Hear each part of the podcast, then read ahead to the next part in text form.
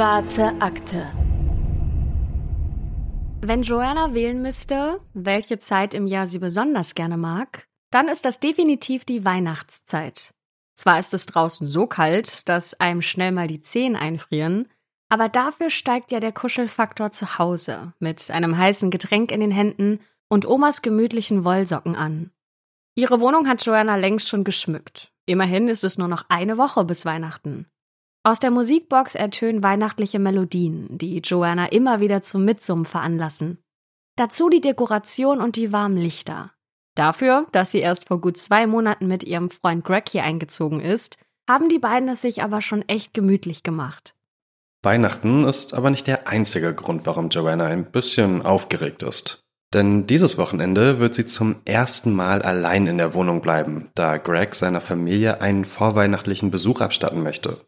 Sie hat sich vorgenommen, die Zeit bis zu seiner Rückkehr mit Backen und Geschenkeshopping zu verbringen. Und nur weil sie mal allein in der Wohnung ist, heißt es ja nicht, dass direkt auch was Schlimmes passieren wird, redet sie sich gut zu. Die Zeit wird bestimmt schnell vergehen und wer weiß, vielleicht genießt sie es ja doch mehr als gedacht, die Bude mal für sich komplett allein zu haben. Denn was soll auch schon groß passieren, so kurz vor Weihnachten? Aber wir würden heute in der schwarzen Akte ja nicht über Joannas Fall sprechen, wenn nicht doch irgendwas passieren würde. Denn ihr stößt etwas zu, wovor wir uns alle oder zumindest viele von uns schon einmal gefürchtet haben, so ganz allein zu Haus. Denn sind wir mal ehrlich, wer von euch hat in einer solchen Situation, also ganz alleine in der Wohnung, nicht schon einmal hinter einer Tür oder unter dem Bett oder im Kleiderschrank nachgeschaut, ob da wirklich niemand ist? Wer hat nicht schon einmal die Wohnungstür doppelt abgeschlossen? Nur zur Sicherheit. Man denkt immer, dass schon nichts passieren wird. Aber dann kommt alles doch ganz anders. So wie in Joannas Fall.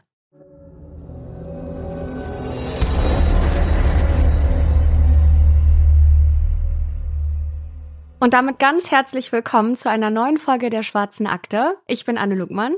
Ich bin Patrick Strobusch. Und die erste Frage, Patrick, geht hier gleich an dich, an wen dann auch sonst.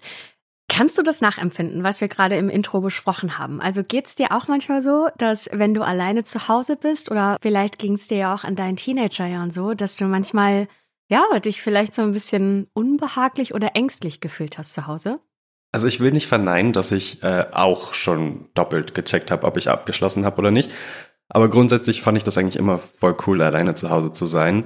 Mm, ich habe allerdings eine Freundin, bei der ist das so ein bisschen, die, die verbunkert sich immer so ein bisschen, wenn sie alleine ist. Die wohnt Hochparterre und ähm, immer bevor sie schlafen geht, stellt sie halt so einen Stuhl vor die Eingangstür. Nein, wirklich? Äh, ja, damit sie halt dann hört, falls doch jemand irgendwie reinkommt. Okay, krass. Ja. Also ich kann es teilweise sogar ein bisschen nachvollziehen, weil meine erste Berliner Wohnung, die lag auch Hochparterre und ich muss sagen, da hatte ich manchmal auch so ein bisschen, ja, Angst ist jetzt ein großes Wort, ne? Aber da habe ich mich manchmal auch so ein bisschen unbehaglich gefühlt und hatte da zum Glück so Rollläden, die habe ich auch immer runtergemacht, weil ich mich da schon manchmal so ein bisschen, ja, naja, äh, ja, so ein bisschen wie auf dem Präsentierteller gefühlt habe. Aber jetzt wohne ich im ersten Obergeschoss und da denke ich mir immer, ich wohne viel zu hoch. Hier kann niemand reinkommen und fühle mich dadurch irgendwie sicherer. Ich klappe auf Holz. Damit hoffen wir mal das Beste. Aber lass uns doch mal in den Fall der heutigen Folge reinstarten. Alright, wir starten mitten im Dezember. Und zwar am 19. Dezember 2010. Das ist ein Sonntag. Wir befinden uns in der englischen Stadt Bristol, genau genommen in einem Viertel namens Clifton. Das gilt als ältestes und wohlhabendstes Viertel der Stadt. Greg kommt an diesem Sonntagabend vom Wochenende bei seiner Familie zurück in die gemeinsame Wohnung der beiden. Er freut sich darauf, Joanna wiederzusehen und ist auch ein bisschen besorgt. Denn seit Freitagabend hat sie sich nicht bei ihm gemeldet und auch nicht auf seine Nachrichten oder Anrufe reagiert. Das ist ziemlich untypisch für sie. Vor allem da Greg ja genau weiß, dass Joanna recht nervös gewesen ist, zum ersten Mal allein in der Wohnung zu bleiben. Da hätte er erwartet, dass sie ihm ständig Updates schickt, wie es so läuft. Als Greg die Tür aufschließt, da begrüßt ihn erst einmal nur Stille. Keine Joanna da. Er läuft durch alle Zimmer, aber nichts. Auch ein weiterer Versuch, sie anzurufen, bleibt ohne Erfolg. Stattdessen macht Greg eine Entdeckung, die alle Alarmglocken schrillen lässt. Denn in der Wohnung, da findet er Joannas Handy, ihr Portemonnaie, ihren Schlüssel und ihren Mantel. Niemals, da ist sich Greg ganz sicher, wäre sie ohne diese Gegenstände aus dem Haus gegangen. Vor allem, da es draußen ja echt kalt ist. Und ohne Schlüssel würde sie ja gar nicht wieder in die Wohnung zurückkommen. Dazu kommt aber noch etwas anderes. Joanna hat ihren Adventskalender am 17. und 18. Dezember nicht geöffnet, also Freitag und Samstag. Und auch das ist untypisch für sie, denn Joanna liebt Weihnachten und vor allem die Vorfreude auf das Fest. Auch ein Kassenbon über eine Pizza, die Joanna sich anscheinend am Freitagabend gekauft hat, fällt Greg auf. Ebenso wie zwei Flaschen Cider, eine davon geöffnet, aber noch fast voll. Einen Pizzakarton kann er auch nirgends entdecken. Was war hier los? Was, wenn Joanna gar nicht freiwillig aus dem Haus gegangen ist? Was, wenn sie jemand gezwungen hat? Greg spielt alle Szenarien durch und keines davon kann ihn wirklich beruhigen. Er kontaktiert Joannas Freunde und Familie, aber auch von denen weiß niemand irgendwas. Es geht auf Mitternacht zu, als Greg offiziell Alarm schlägt. Er ruft bei der Polizei an und meldet Joanna als vermisst. So hat er sich den Abschluss seines Familienwochenendes definitiv nicht vorgestellt. Lasst uns an dieser Stelle ein wenig über Joanna selbst sprechen. Sie ist 25 Jahre alt, als sie verschwindet, kommt frisch von der Uni und arbeitet als Landschaftsarchitektin. Damit hat sie sich einen Traum erfüllt. Joanna kommt aus einer heilen Familie, hat eine gute Verbindung mit ihren Eltern und ist über beide Ohren in Greg verliebt. Die gemeinsame Wohnung der beiden ist definitiv ein Highlight ihrer Beziehung. Joannas Geld reicht gut aus für alles, was man so zum Leben braucht. Sie hat Freude an ihrem Job, versteht sich gut mit ihren Kollegen und hat eine rosige Zukunft vor sich. Kurzum, eigentlich ist alles gut. Und genau das ist auch der Grund, warum die Polizei direkt alarmiert ist. Dass eine Frau wie Joanna einfach so verschwindet, das passiert einfach nicht so.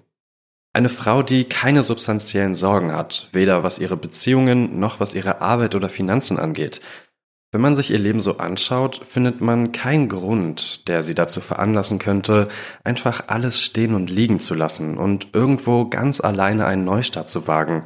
Und das ohne ihre Wertsachen mitzunehmen oder irgendjemandem davon zu erzählen.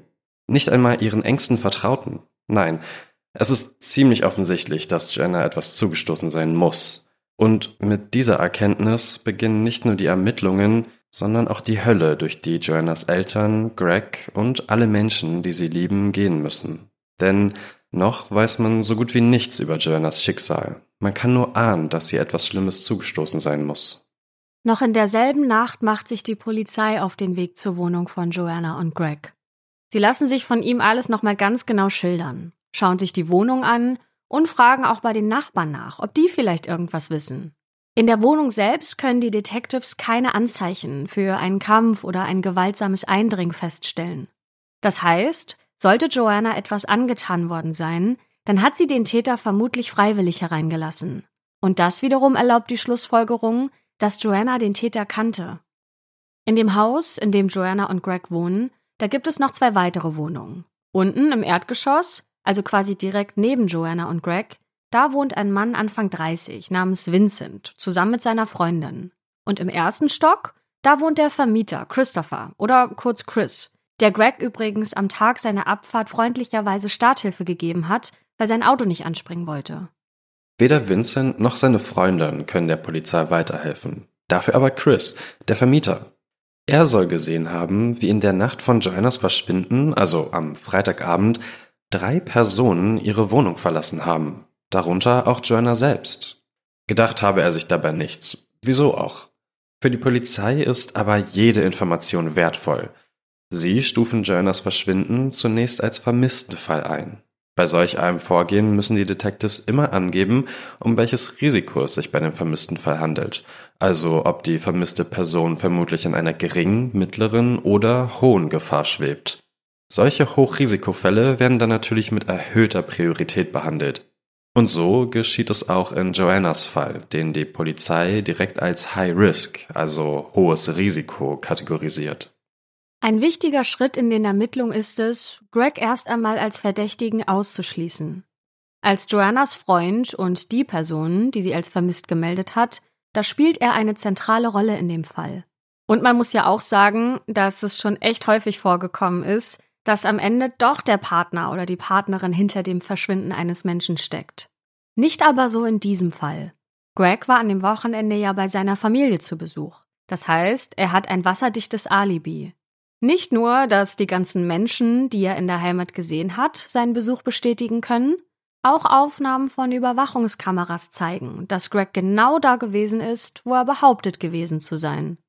Er kann zum Beispiel ganz genau sagen, wann und wo er getankt hat, und genau das ist auch auf den Überwachungsvideos zu sehen. Die Polizei macht sich also nun daran, Joannas letzte Stunden vor ihrem Verschwinden zu rekonstruieren.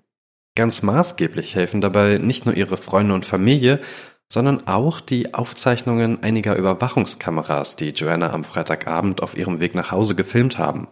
Alles konzentriert sich zunächst auf Freitagabend, den 17. Dezember. Denn seit diesem Abend hat niemand mehr etwas von Joanna gehört oder gesehen. Greg ist an dem Tag ja zu seinem Wochenendbesuch aufgebrochen. Und Joanna hat sich nach der Arbeit noch zu einem Afterwork-Pint mit Arbeitskollegen in einem Pub getroffen. Die Kamera vom Pub filmt, wie sie mit den anderen an einem Tisch in dem Pub sitzt und sich unterhält. Gegen 20 Uhr erhebt sie sich vom Tisch und macht sich auf den Weg nach Hause. So, wie es auf der Aufnahme aussieht, bleiben die Kollegen aber noch ein bisschen länger sitzen. Joanna läuft den ganzen Weg nach Hause, was ungefähr eine Dreiviertelstunde dauert. Draußen ist es kalt, Schnee und Eis bedecken den Gehweg und auch die Dunkelheit ist schon angebrochen. Joanna läuft in ihrem gewohnten Tempo, Sie sieht weder besorgt noch gestresst aus. Unterwegs hält sie dann bei einem Getränkemarkt, kauft dort zwei Flaschen Cider und macht auch noch einen Stopp bei Tesco. Dort kauft sie sich eine Pizza mit Tomaten, Mozzarella und Basilikum und eine Kamera filmt, wie sie an der Kasse am Self-Checkout bezahlt, die Pizza und den Kassenbon mitnimmt und dann wieder den Supermarkt verlässt. Alles sieht danach aus, als plane Joanna einen gemütlichen Abend zu Hause. Den ersten Abend allein in der Wohnung, den will sie sich wohl so schön wie möglich machen. Und ganz ehrlich, wer kennt das nicht? Nach einem anstrengenden Tag was leckeres Essen holen und dann gemütlich vor Netflix und Co. den Abend verbringen. Gerade wenn man allein zu Hause ist, ist das doch das perfekte Programm, oder? Und ich kann sie da auch vollkommen nachvollziehen, wenn du dann auch noch mit Freunden unterwegs gewesen bist, dann willst du einfach deine sozialen Batterien ein bisschen wieder aufladen. Wir wissen natürlich nicht, ob Jonah wirklich geplant hat, einen Film zu gucken. Worüber wir aber Bescheid wissen, sind die Pizza und die zwei Flaschen Cider, die zu einem zentralen Element in diesem Fall werden. Um circa 20.45 Uhr kommt sie an ihrer Wohnung an. Sie betritt das Haus und ab dann hört das Wissen auf und die Spekulationen fangen an. Denn nun gibt es keine Aufnahmen von Überwachungskameras mehr, anhand derer man nachverfolgen kann, welchen Weg Joanna genommen hat und dass sie auf dem Weg nach Hause die ganze Zeit allein war. Gegen 20.50 Uhr, also nur gute fünf Minuten nach Joannas Ankunft, da hören die Gäste, die auf dem Weg zu einer nahegelegenen Party sind, zwei laute Schreie und dann Stille. Waren das vielleicht Joannas Schreie? Das wird man leider nie herausfinden. Man kann sich jedoch herleiten, dass sie ihre Wohnung betreten hat. Denn dort finden sich ja noch diese zwei Flaschen Cider, was wir vorhin ja schon mal erwähnt haben, die sie nur kurz zuvor gekauft hatte. Eine davon geöffnet, aber noch fast voll. Und auch der Kassenbon von der Pizza befindet sich in der Wohnung. Die Pizza selbst aber nicht, der Karton ebenfalls nicht. Wie geht es nun also weiter? Welche weiteren Schritte geht die Polizei, um das Mysterium hinter Joannas Verschwinden zu lüften? Freunde, Familie, Kollegen, Nachbarn, Sie alle wurden bereits befragt, aber wirklich weiter hat die Ermittler das so schnell nicht gebracht. Die Polizei hofft nun auf Hilfe der Öffentlichkeit. Vielleicht weiß ja jemand da draußen etwas, das weiterhelfen könnte. Jemand, den sie noch nicht befragt haben. Dazu veröffentlichen sie die Aufnahmen der Überwachungskameras, die Joanna auf ihrem Nachhauseweg gefilmt haben. Nicht nur die Polizei, auch Joannas Eltern bitten die Öffentlichkeit verzweifelt um Hilfe bei der Suche nach ihrer Tochter. Nicht zu wissen, was mit dem Kind passiert ist, ob sie gerade Angst und Schmerzen leidet, ob sie lebt oder nicht, das ist das Schlimmste. Dazu das sich nähernde Weihnachtsfest, wenn drinnen alles so gemütlich und vertraut wird, Joanna aber irgendwo da draußen in der Eiseskälte ist. Am 21. Dezember, also vier Tage nach dem Verschwinden und zwei Tage nach Gregs Anruf bei der Polizei, Da durchsuchen die Ermittler das Gebiet rund um eine Schlucht, die sich fast zwei Kilometer entlang des Avon Rivers erstreckt. Der Osten der Schlucht grenzt genau an Clifton, also dem Viertel in Bristol, in dem Joanna und Greg wohnen. Falls Joanna etwas angetan wurde, dann ist es gut möglich, dass man sie hier versteckt hat. In der Schlucht kann jedoch keine Spur von ihr gefunden werden, was nicht heißt, dass die Suche jetzt beendet wäre, im Gegenteil. Routinemäßig durchsucht die Polizei am 23. Dezember, vier Tage nach Gregs Anruf, die Wohnung der Nachbarn. Man will sicherstellen, dass Joanna sich aus irgendeinem Grund nicht dort aufhält, was sie auch nicht tut. Wirklich schlauer ist man also nach Tagen der Suche auch nicht. Und das lässt den Druck, den Frust und die Angst um Joanna nur noch weiter wachsen. Und dann kommt Weihnachten. Heiligabend zieht vorbei und Joannas Familie muss ohne sie vor dem Weihnachtsbaum sitzen. Was aber niemand zu diesem Zeitpunkt ahnt, der nächste Morgen wird endlich Antworten bereithalten.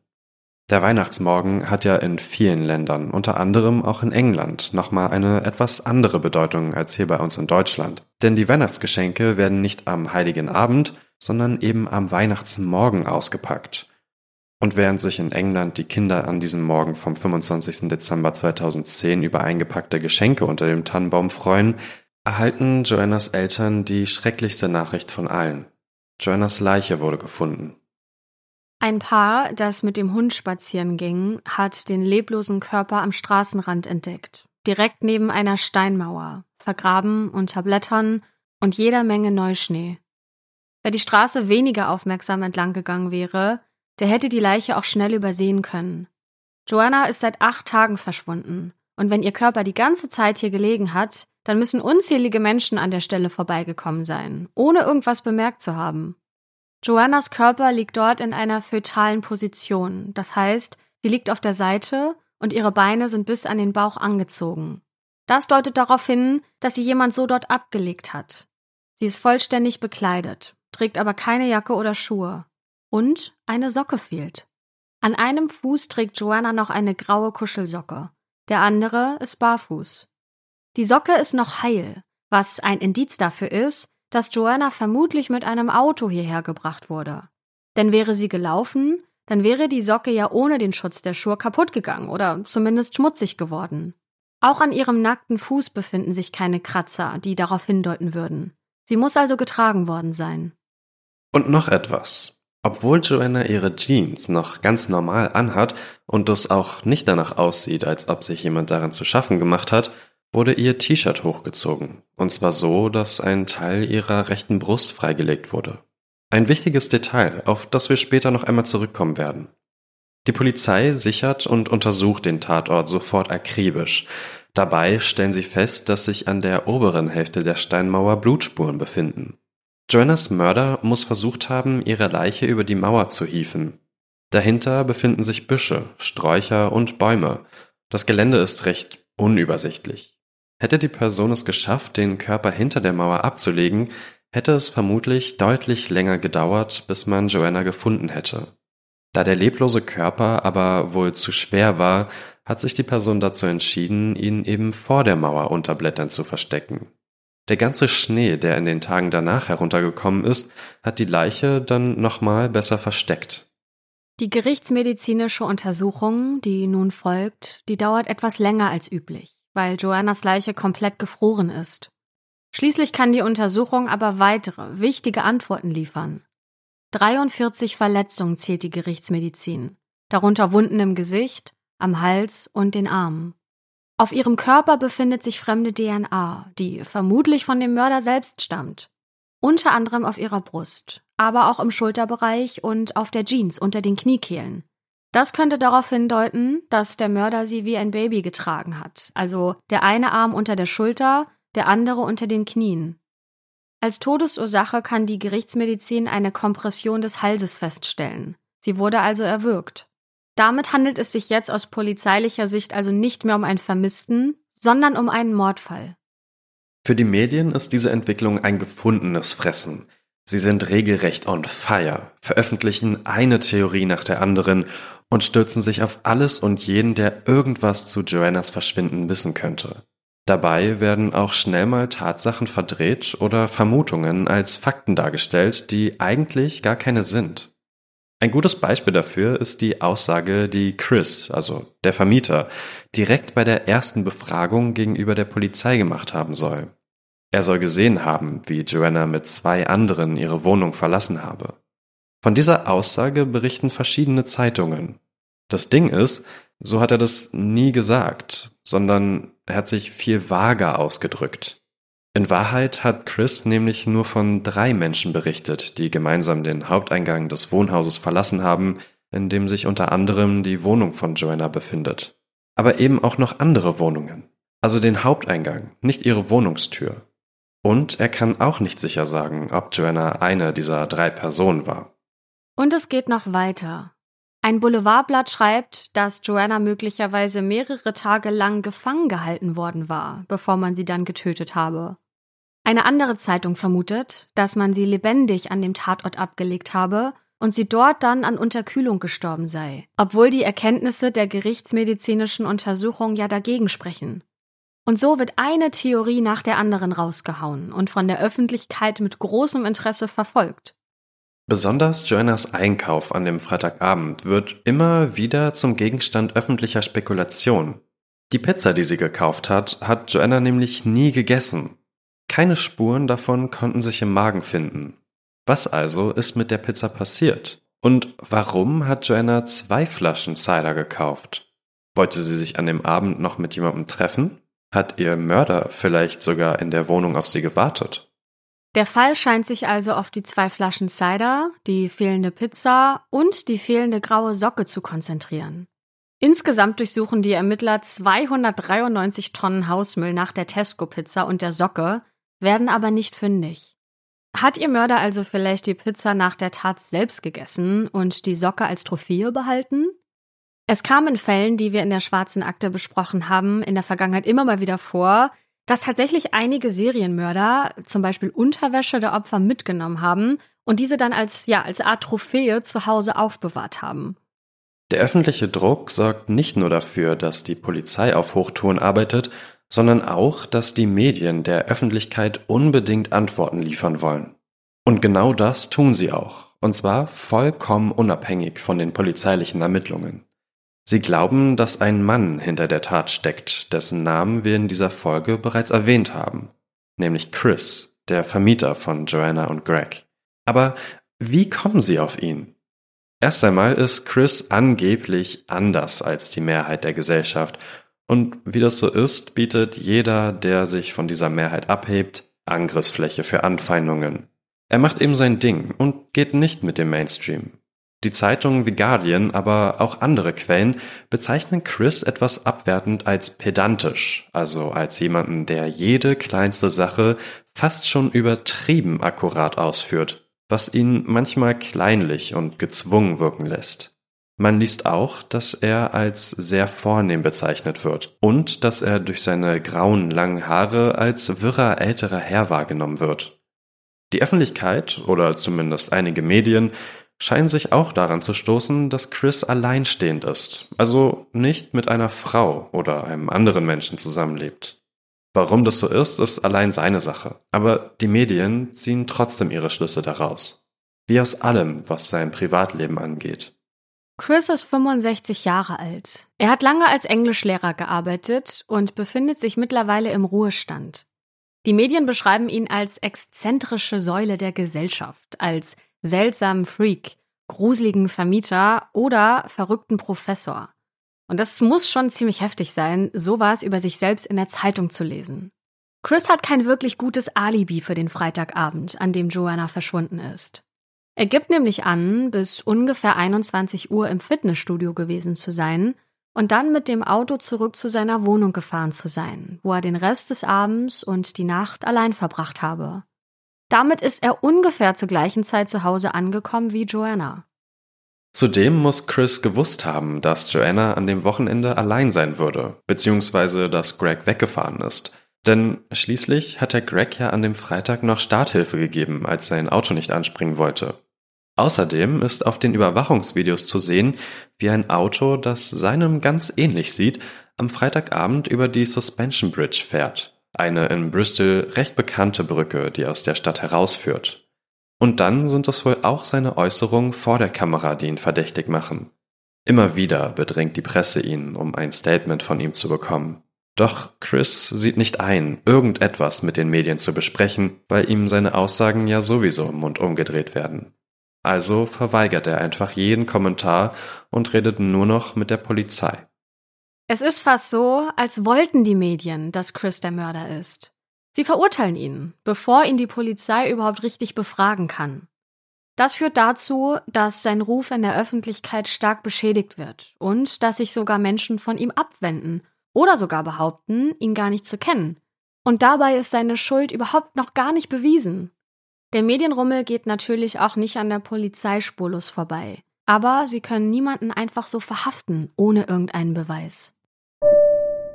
Werbung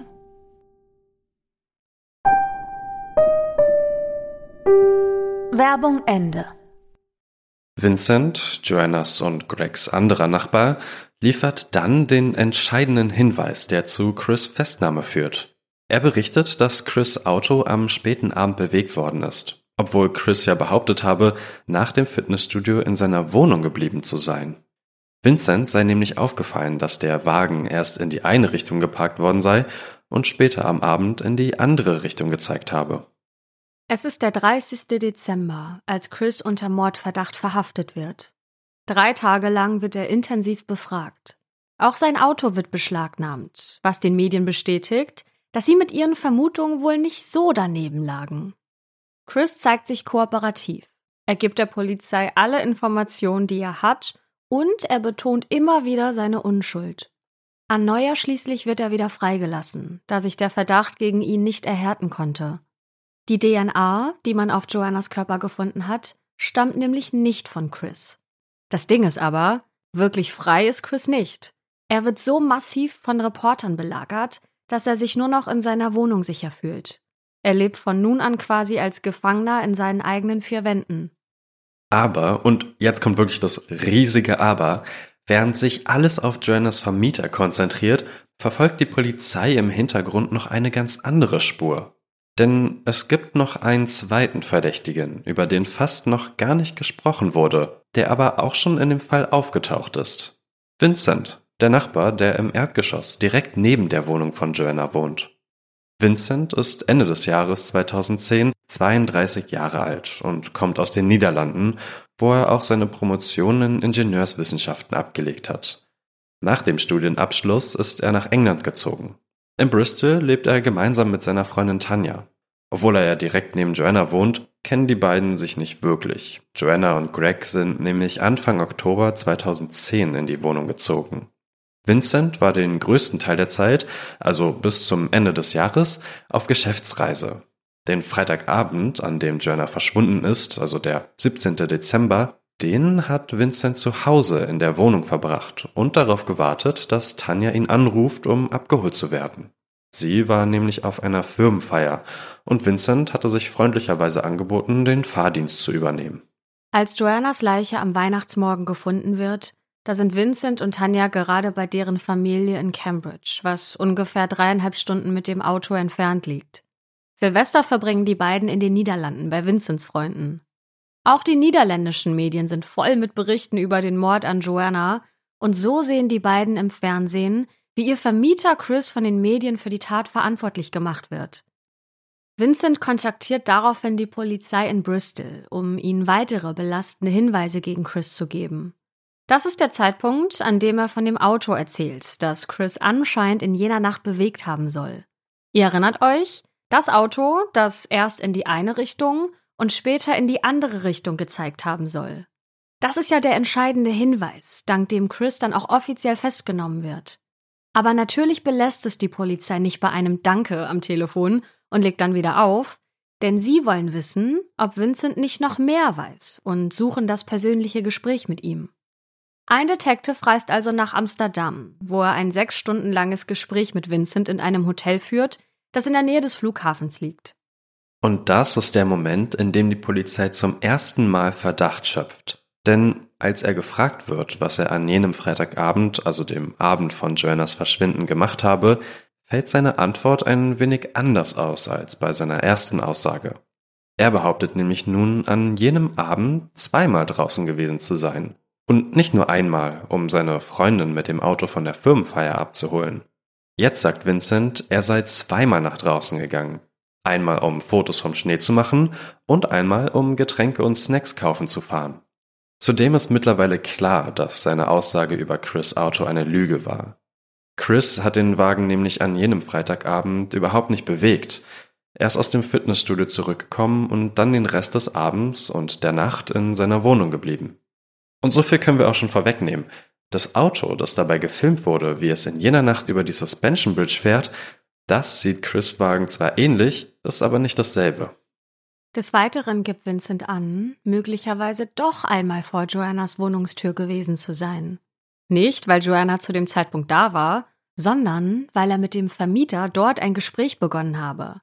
Ja, und apropos Vermieter. Das ist ja der eigentliche Grund, warum die Polizei überhaupt mit Vincent in Amsterdam sprechen will.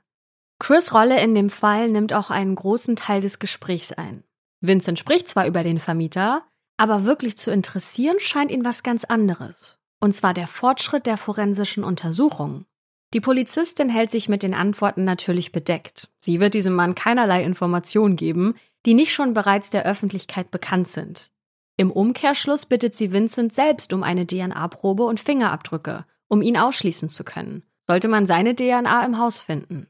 Vincent zögert zunächst, willigt dann aber ein. Aber was für eine Wahl hat er auch? Wenn er die Probe verweigert, dann macht er sich ja irgendwie schon verdächtig. Das alles läuft also im Hintergrund, während die Medien im Vordergrund die Kampagne gegen Chris fahren. Am Tag nach Silvester, also am 1. Januar 2011, veröffentlicht Joannas Familie gemeinsam mit ihrem Freund eine Erklärung, in der sie der wunderschönen und talentierten Joanna gedenken und ihren Schmerz darüber äußern, dass sie ihnen genommen wurde. Sie stellen sich hinter die Polizei und drücken ihre Überzeugung aus, dass man Joannas Mörder finden werde. Aber sie warten während der Ermittlungen nicht einfach nur geduldig ab, sondern appellieren auch immer wieder öffentlich mit Nachdruck weiter nach Antworten zu suchen. Drei Tage später, am 4. Januar, startet die Polizei eine Facebook-Kampagne, um Joannas Mörder zu finden. Wir merken uns, da haben sie bereits Vincent im Verdacht, halten diesen Verdacht aber geheim. Vielleicht dient diese Kampagne also auch dem Zweck, Vincent sich weiterhin in Sicherheit wiegen zu lassen. So geht es noch gut zwei Wochen lang weiter, bis am 18. Januar eine britische Fernsehsendung ins Spiel kommt. Crime Watch.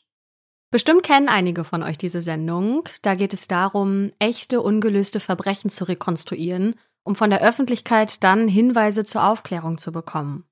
An diesem 18. Januar finden die Dreharbeiten statt und Joannas letzte Schritte werden von einer Schauspielerin dargestellt. Bevor es jedoch zur Ausstrahlung der Folge kommen kann, klopft die Polizei am 20. Januar an die Tür von Vincents Wohnung. Drei Wochen nachdem man mit ihm in Amsterdam gesprochen hatte. Der Grund für den Besuch? Die fremde DNA an Joannas Leiche stimmt mit der von Vincent überein. Er wird noch an Ort und Stelle festgenommen. Doch Warum hat das so lange gedauert? Warum mussten erst drei Wochen ins Land ziehen, bevor man die Übereinstimmung der DNA festgestellt und Vincent festgenommen hat? Seit Vincent am 2. Januar aus den Niederlanden zurück nach Bristol gekommen ist, hat er jeden Tag mit einer Festnahme gerechnet. Das muss der absolute Psychoterror für ihn gewesen sein. Schon bei der Zollkontrolle war er davon ausgegangen, verhaftet zu werden, und seitdem hat er in ständiger Angst vor dem Klopfen an der Tür gelebt. Diese Angst hat ihn sogar dazu gebracht, vermehrt zu trinken und Schlafmittel zu nehmen, und er soll sogar darüber nachgedacht haben, von einer Brücke zu springen, um dem Ganzen ein Ende zu bereiten. Dafür, dass sich bereits so viel in ihm angestaut hat, hat Vincent sich zum Zeitpunkt der Festnahme aber recht ruhig verhalten, im Gegensatz zu seiner Freundin, die deutlich besorgter war.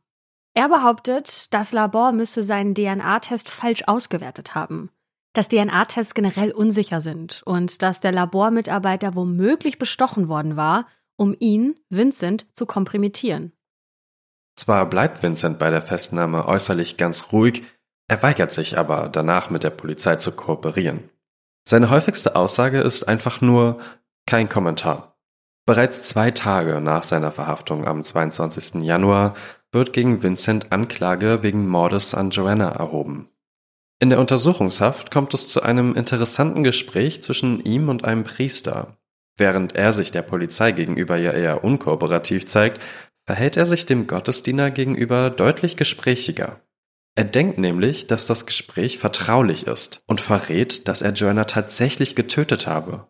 Er hat so lange ihren Hals zugedrückt, bis Joanna nicht mehr atmen konnte und erstickt ist. Der Priester leitet diese Information direkt an die Polizei weiter.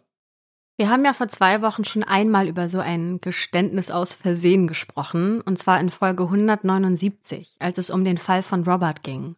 Wir wollen euch hier über Roberts Geständnis aber gar nicht mehr verraten, um euch nicht zu spoilern. Also hört gerne in die Folge rein und ihr werdet sehen, es gibt schon echt seltsame Geständnisse aus Versehen. Die Sache jetzt von Vincent scheint ja ganz ähnlich zu sein. Eigentlich will er sein Geheimnis nicht preisgeben, aber irgendwie scheint es, als müsse er sich das Wissen um den Mord trotzdem von der Seele reden. Vincent sieht ein, dass er aus dieser Nummer nicht mehr herauskommt und macht einen ziemlich schlauen Move. Anfang Mai gesteht er, nach Absprache mit seinem Anwalt, die Tötung von Joanna, aber nicht den Mord.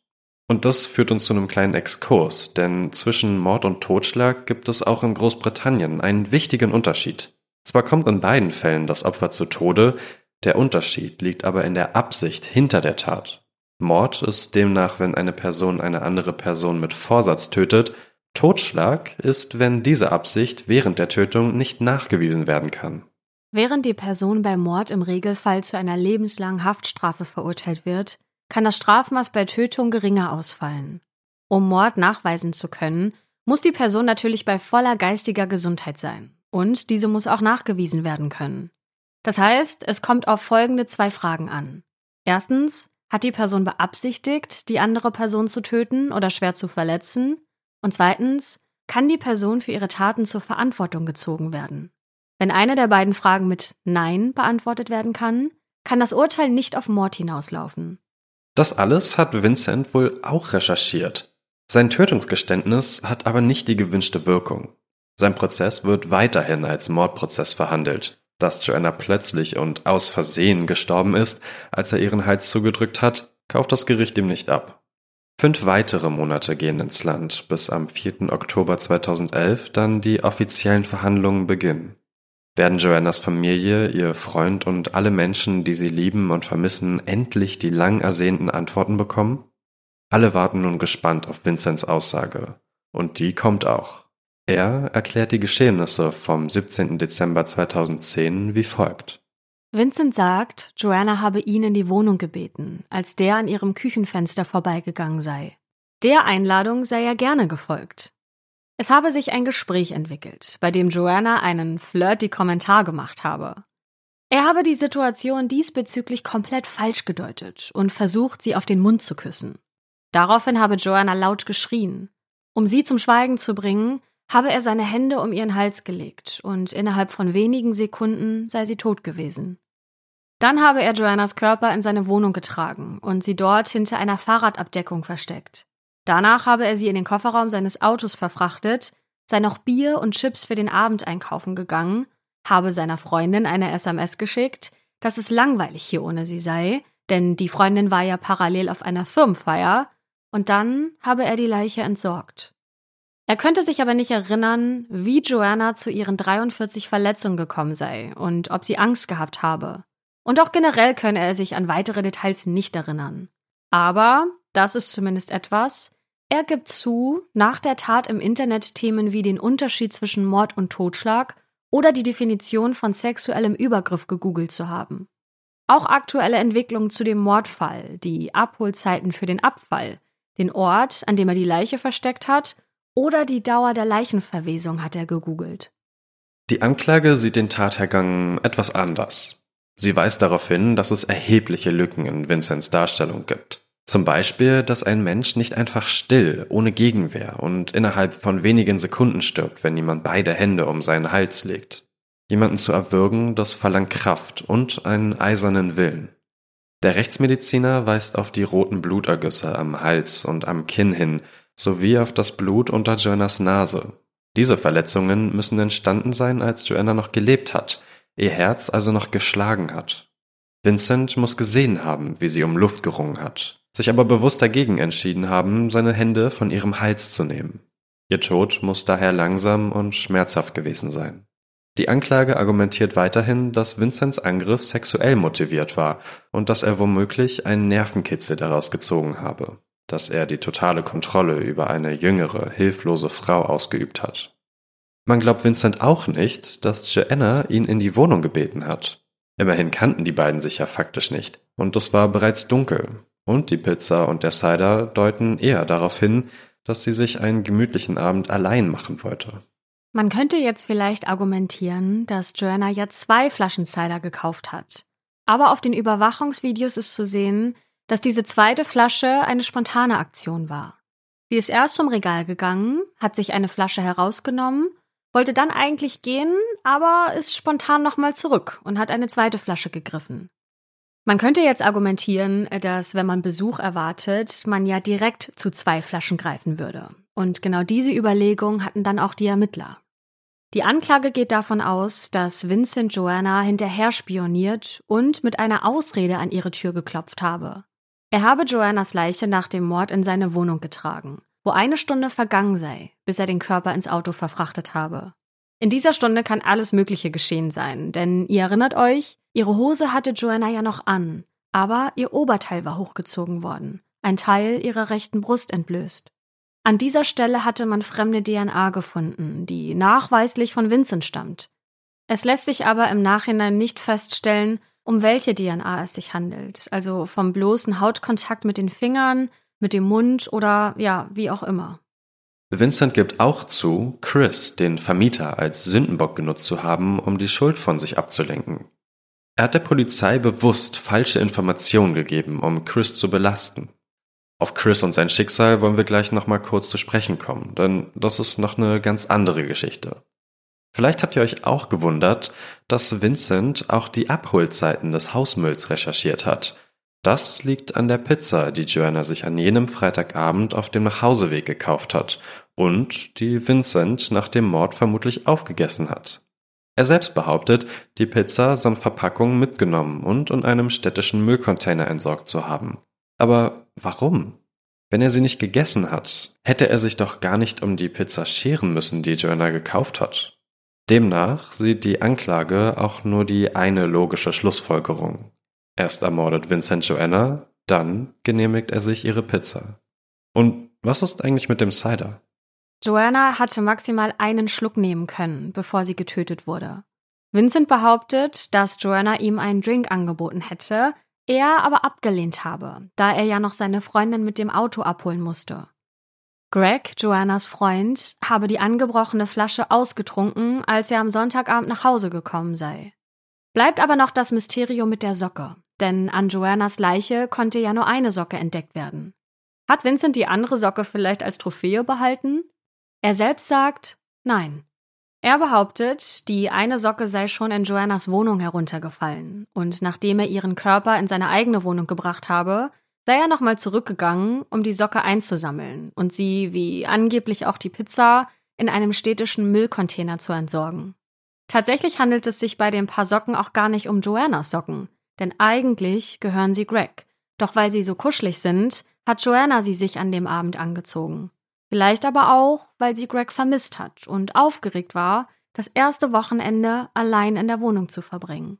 Das heißt, so sehr die Polizei auch nach der Pizza und der Socke gesucht hat, es war von Anfang an ein hoffnungsloses Unterfangen gewesen. Vincent nutzt die Gelegenheit vor Gericht, um sich bei Joannas Familie für die Woche der Hölle zu entschuldigen, die sie wegen ihm durchleben mussten. Wobei die Hölle nach der einen Woche ja nicht vorbei war, nur weil man Joannas Leiche gefunden hat. Mit dem Loch, das sie hinterlassen hat, wird die Familie für immer leben müssen.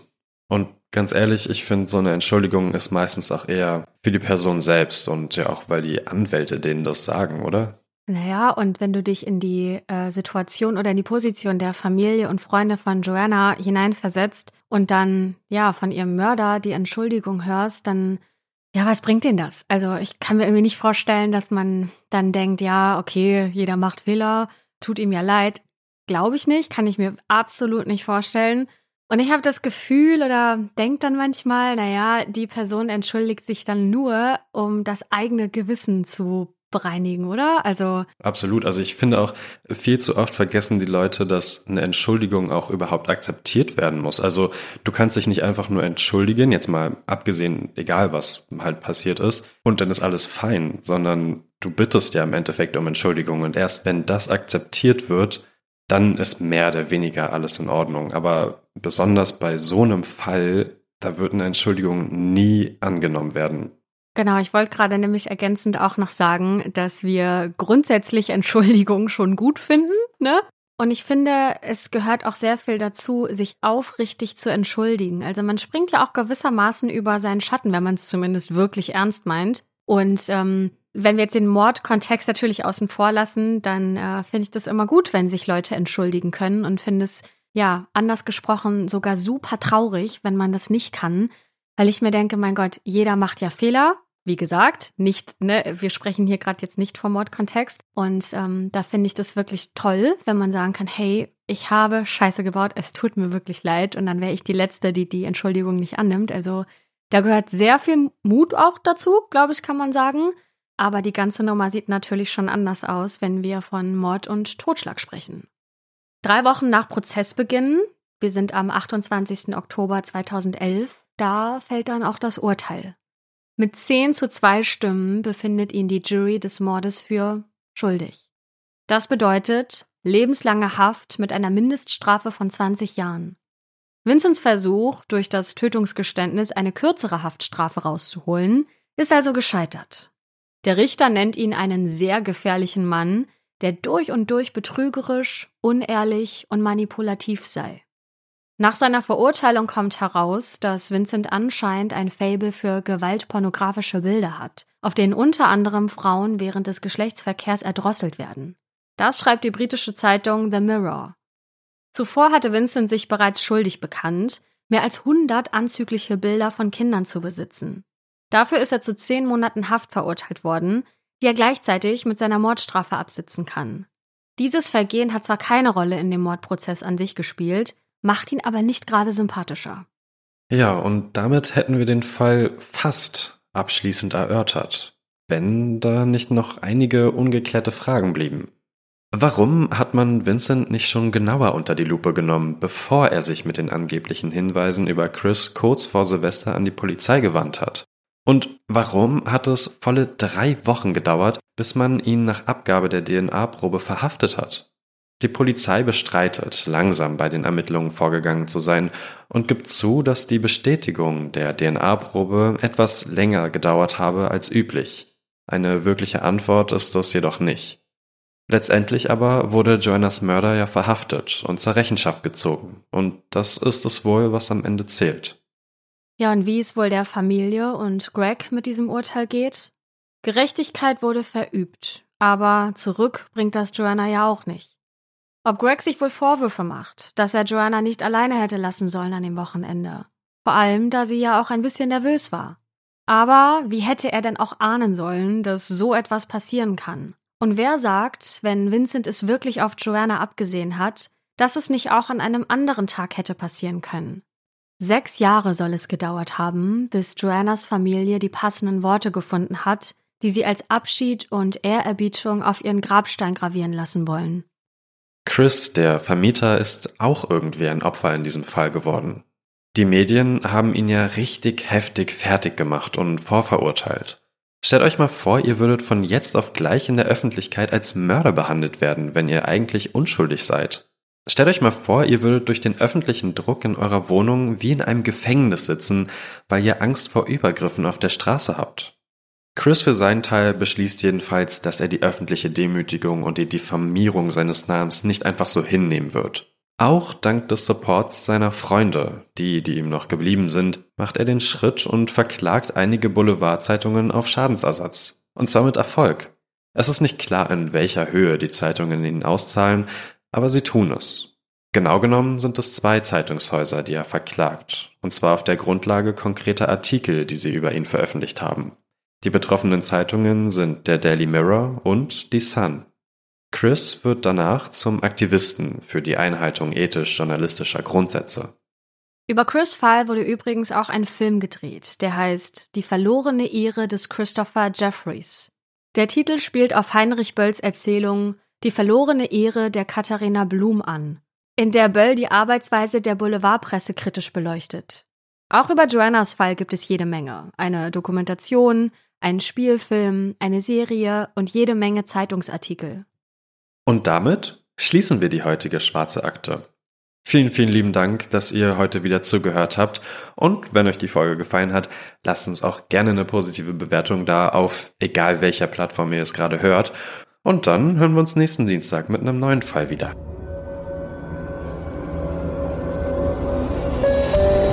Wir sind eure Hosts Anne Luckmann und Patrick Strohbusch. Redaktion Silva Hanekamp und wir. Schnitt Anne Luckmann.